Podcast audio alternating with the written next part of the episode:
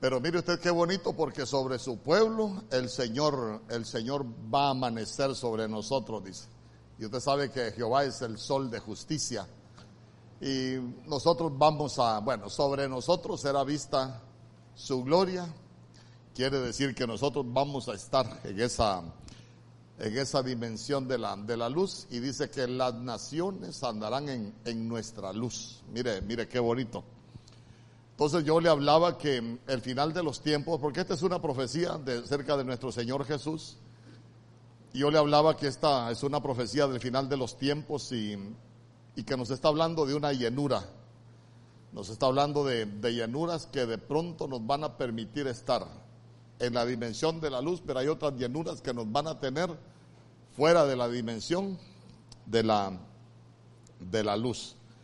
Y hermoso porque vea usted cómo cuando vino la densa oscuridad allá en el pueblo de, sobre el pueblo de Egipto, nosotros nos damos cuenta que dice que ni el rostro se vieron allá los que estaban en Egipto, pero los que estaban en Gosén siempre tuvieron luz. Entonces, ¿qué es, lo, qué, es lo, ¿qué es lo más importante para nosotros que aprendamos? Nos llenamos de luz, venga lo que venga, siempre vamos a tener luz y siempre vamos a hacer luz, aún en medio de cualquier calamidad. Dice, ven conmigo, aún en los tiempos difíciles nosotros vamos a hacer luz. Yo quiero que me acompañe al libro de Hechos, capítulo 13, verso 6.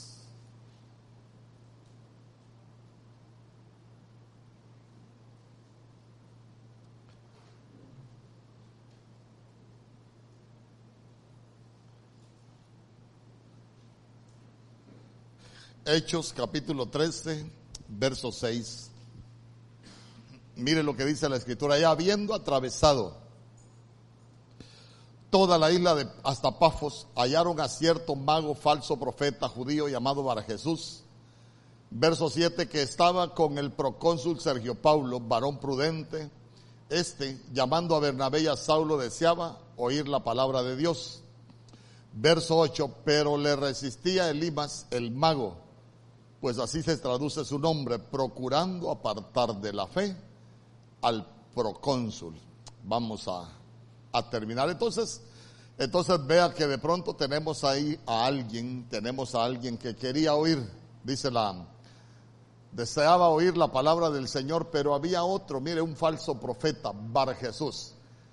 Si nosotros vemos a, a este falso profeta, Bar Jesús, Bar es hijo y sabe que entonces lo que estaba diciendo es que él era hijo de Jesús. Mire usted, pero era, pero era falso. Entonces eh, dice que resistía. Entonces mire, cuando alguien es falso se va a resistir a la palabra de Dios cuando se está lleno. Porque este, este, este Bar Jesús, quiero que me acompañe al verso 10. Voy a terminar de leerle los versos para, para seguir explicándole. Mire, mire, mire lo que dice Pablo después. Oh, lleno de todo engaño y de toda maldad, hijo del diablo, enemigo de toda justicia, no cesarás de trastornar los caminos rectos del Señor. Entonces, entonces otra llenura, otra llenura, pero aquí usted recuérdese que, que tenemos a, a un Pablo que ya dejó de ser Saulo Estamos aquel hombre que, imagínese usted que, que respiraba, dice, respiraba muerte, se imagina cómo estaba lleno de, de violencia, cómo estaba lleno de, de ira. Recuérdese que Saulo era perseguidor de la iglesia. Entonces vea cómo aquí de pronto ellos andan ahí en su, andan en, en su comisión, pero hay alguien que, que, que estaba impidiéndole a otro que quería escuchar, pero mire usted lo que, pero mire usted la, que, la llenura que tenía este falso, este falso profeta, lleno de todo engaño, diga conmigo, lleno de todo engaño y de toda maldad. Fíjese que es importante que nosotros conozcamos, porque si yo le pregunto, ¿qué es estar lleno de todo engaño? ¿Qué es estar lleno de todo engaño? Pero la Biblia dice en Hebreos capítulo 13 que algunos están llenos por el engaño del pecado. allá en el libro de los Salmos capítulo 34, habla también que algunos tienen engaño en los labios. Hay otros que dice que hay engaño en las palabras. Mire usted, mire usted cuánto engaño puede, puede haber. Pero este dice que estaba lleno de todo engaño.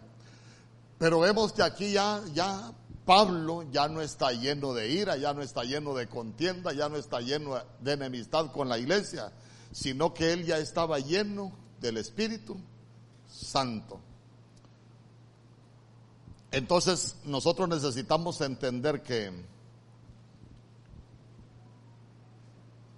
si hay una llenura de parte del Espíritu, lo que Dios nos ha mandado hacer siempre se va a cumplir. Lo que, lo que yo he entendido es que mientras nosotros estemos llenos del Espíritu Santo, nadie que se oponga va a impedir que cumplamos con lo que Dios tiene para nosotros. Porque, porque mire usted qué bonito. Quiero que me acompañe ahí al verso, al verso 12. Entonces el procónsul, viendo lo que había sucedido, creyó maravillado de la doctrina del Señor.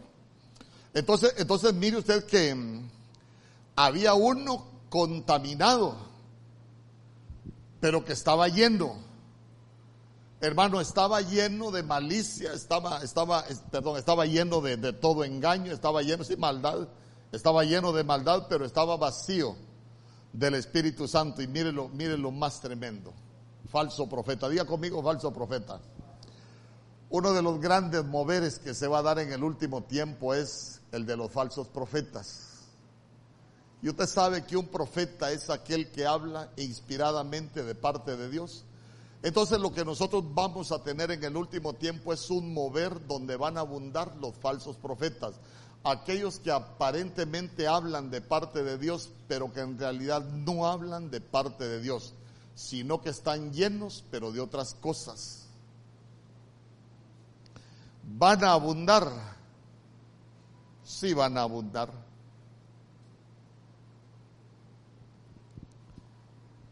Allá en, allá en, en San Pedro Sula, fíjese que algo que yo, yo respeté mucho siempre fue la forma en que enseñaba mi pastor. Y yo me recuerdo que habían unos hermanos que se sentaban ahí en la, en la, en la primera fila. Y una vez yo no escuché una cita. Entonces le pregunté a uno de ellos, eh, ¿anotó la cita que dijo mi pastor? Y me dijo, no, me dijo, yo la libreta sola, solo la ando, me dijo, porque no necesito escuchar a Germán, la libreta la ando para anotar cuando él se equivoca, porque a mí quien me habla es el Señor, me dijo. Entonces vine yo y, y me quedé ahí con ellos, ¿va? escuchándolo. Y mi esposa me dijo, deja de juntarte, deja de escuchar lo que dicen esos, vos me dijo, déjalos. Y, y, sabe, sabe, que, sabe que de pronto me dice él, yo tengo que darle una palabra a usted, me dijo. Eh, Yo tengo que darle una palabra a usted, me dijo. Si a usted le aparece una mujer bonita, usted saldría con ella, me dijo. No le dije yo porque soy un hombre casado. Entonces quiere decir que eso ya no es para mí. Entonces, entonces imagínese usted, oiga, el procónsul quería oír la palabra de Dios, porque la palabra de Dios es la que restaura. La palabra de Dios es la que nos, nos, nos como, como la palabra de Dios es la que nos lleva por el camino correcto. Dice amén conmigo. Y me dice, yo sí me dice, porque yo he tenido la revelación que la Biblia dice que el que confiesa y se aparta alcanza misericordia. Entonces dice, yo voy peco, después vengo, me reconcilio, alcanzo misericordia y sigo. Y lo puedo hacer todos los días que yo quiera, me dijo.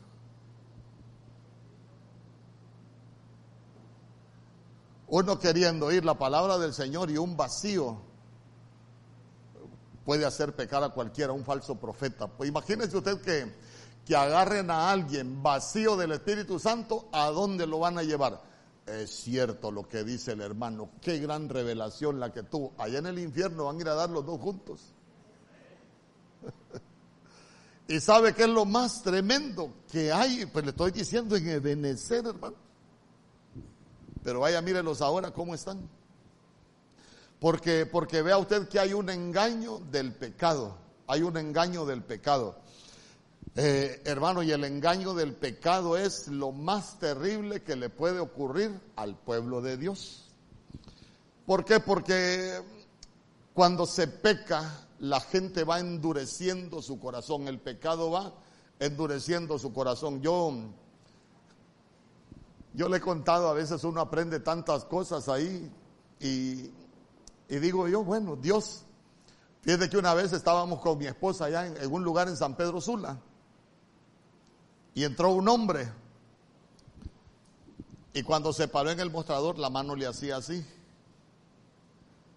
Y le dije yo a mi esposa, es ladrón, le dije. ¿Por qué decís? Me dijo, mírale la mano, le digo. La mano derecha le tiembla, es ladrón.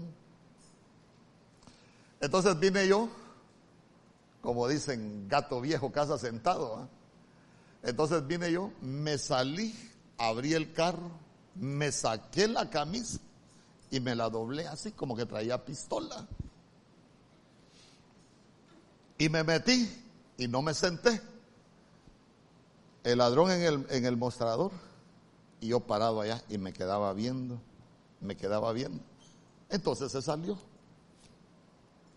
Entonces le dije al dueño del negocio yo, llame a la policía que cuando yo me vaya, este lo va a saltar.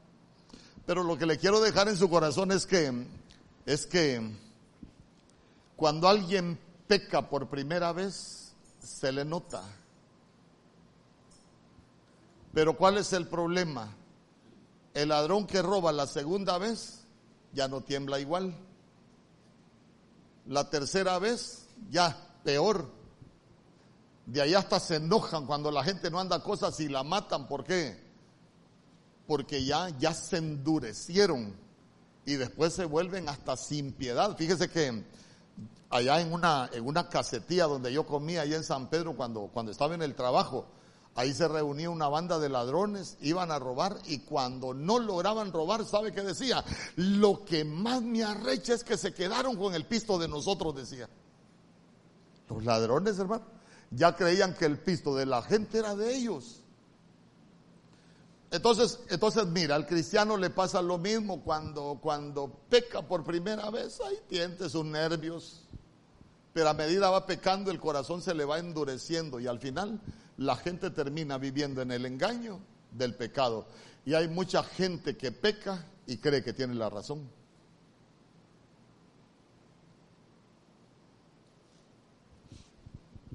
Eh, yo conocí a alguien que que cometió pecado y, la mujer le dijo, ya no lo aguanto, ya no, ya no quiero seguir con él porque me ha engañado y me ha, me ha dañado demasiado. Y sabe qué decía el, el disque hermano, dígale que vuelva conmigo porque si no, hoy mismo me voy a buscar otra mujer, decía. Y pueblo de Dios, entonces, entonces vea usted cómo, cómo se puede vivir en el engaño del pecado y uno se puede volver falso profeta. Entonces, mire, mire, voy con algo. ¿Sabe usted que, sabe usted que, usted no, el que está a la par suyo, se puede volver un falso profeta?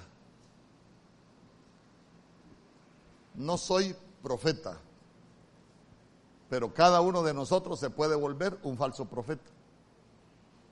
Y usted me dirá, no soy profeta, pero usted se puede volver un falso profeta. Y usted también, pastor, sí. ¿Por qué? Porque le repito, profeta es alguien que habla de parte de Dios. Y Pablo dijo que nosotros somos cartas ¿Escritas por quién? Entonces, si nosotros somos cartas leídas, quiere decir que nosotros portamos un mensaje de parte de Dios. Ahora bien, ahora bien, le quiero preguntar, ¿el mensaje que usted porta es verdadero o es falso? Porque el mensaje es verdadero si nosotros vivimos de acuerdo a lo que Dios quiere pero nosotros somos falsos, portamos un falso mensaje si nosotros vivimos contrario a la voluntad de Dios. Entonces quiere decir que nosotros podemos ser los Bar Jesús porque es hijo de Jesús, pero viviendo bajo el engaño del pecado que portamos un falso mensaje.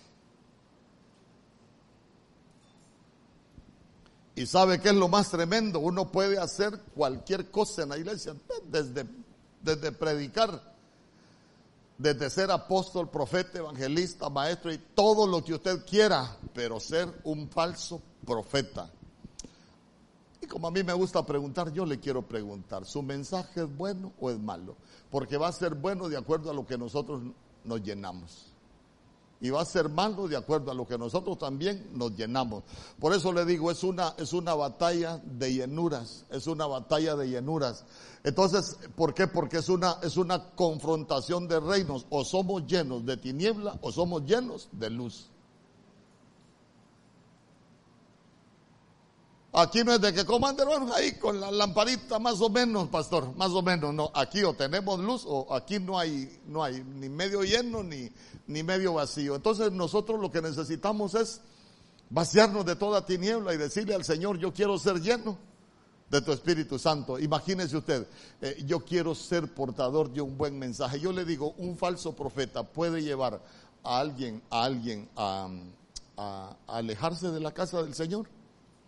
Sí, sí, sí. No nos vayamos lejos, vayámonos a nuestra familia.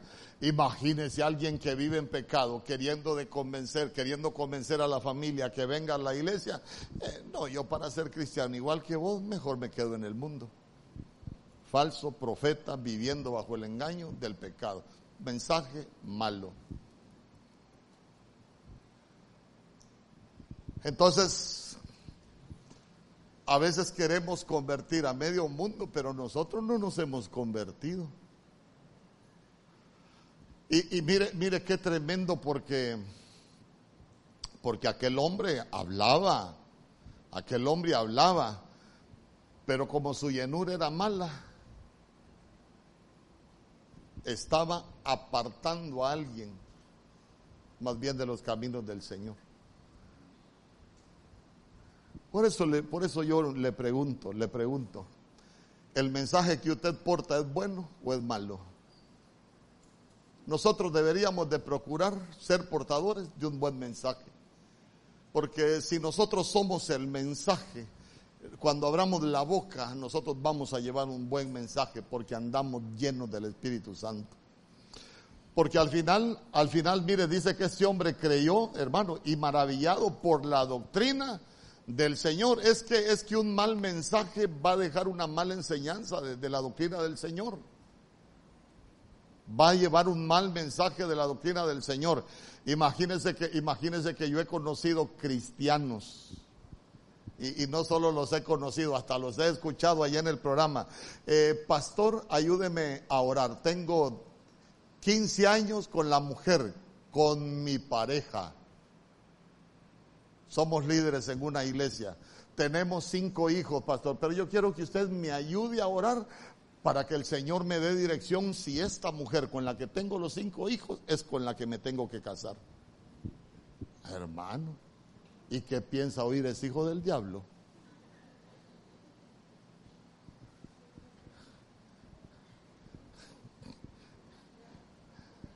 ¿Sabe qué es lo más tremendo? Yo, yo conocí uno allá en, en Nibiru.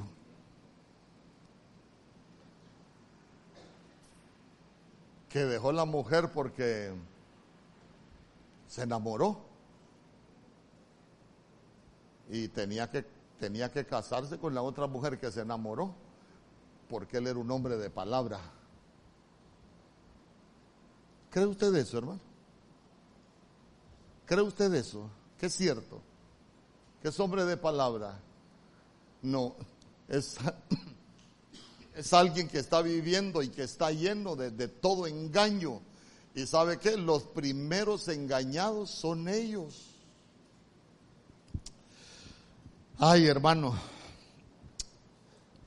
sabe que el peor enemigo contra el cual batallamos nosotros no es ni tan siquiera el diablo, porque con nosotros está el Señor. El mayor enemigo contra el cual peleamos nosotros es contra nosotros mismos, con nuestros deseos, con nuestras carnalidades, con aquellas cosas que, que a veces nosotros queremos hacer y que cómo nos cuestan. ¿A cuánto les ha costado dejar alguna cosita? ¿Verdad que cómo cuesta? Ahora, ahora bien, imagínese usted, imagínese usted si a uno le cuesta cambiar algunas cosas, viviendo todos los días, queriéndose llenar de Dios, ¿cómo nos va a costar si no buscamos llenarnos de Dios? Es como aquellos que dicen, no, yo voy a ir a la iglesia cuando ya deje de pecar, cuando ya deje la mala vida. Y digo yo, ¿cuándo van a venir a la iglesia entonces? Se van a morir sin venir a la iglesia.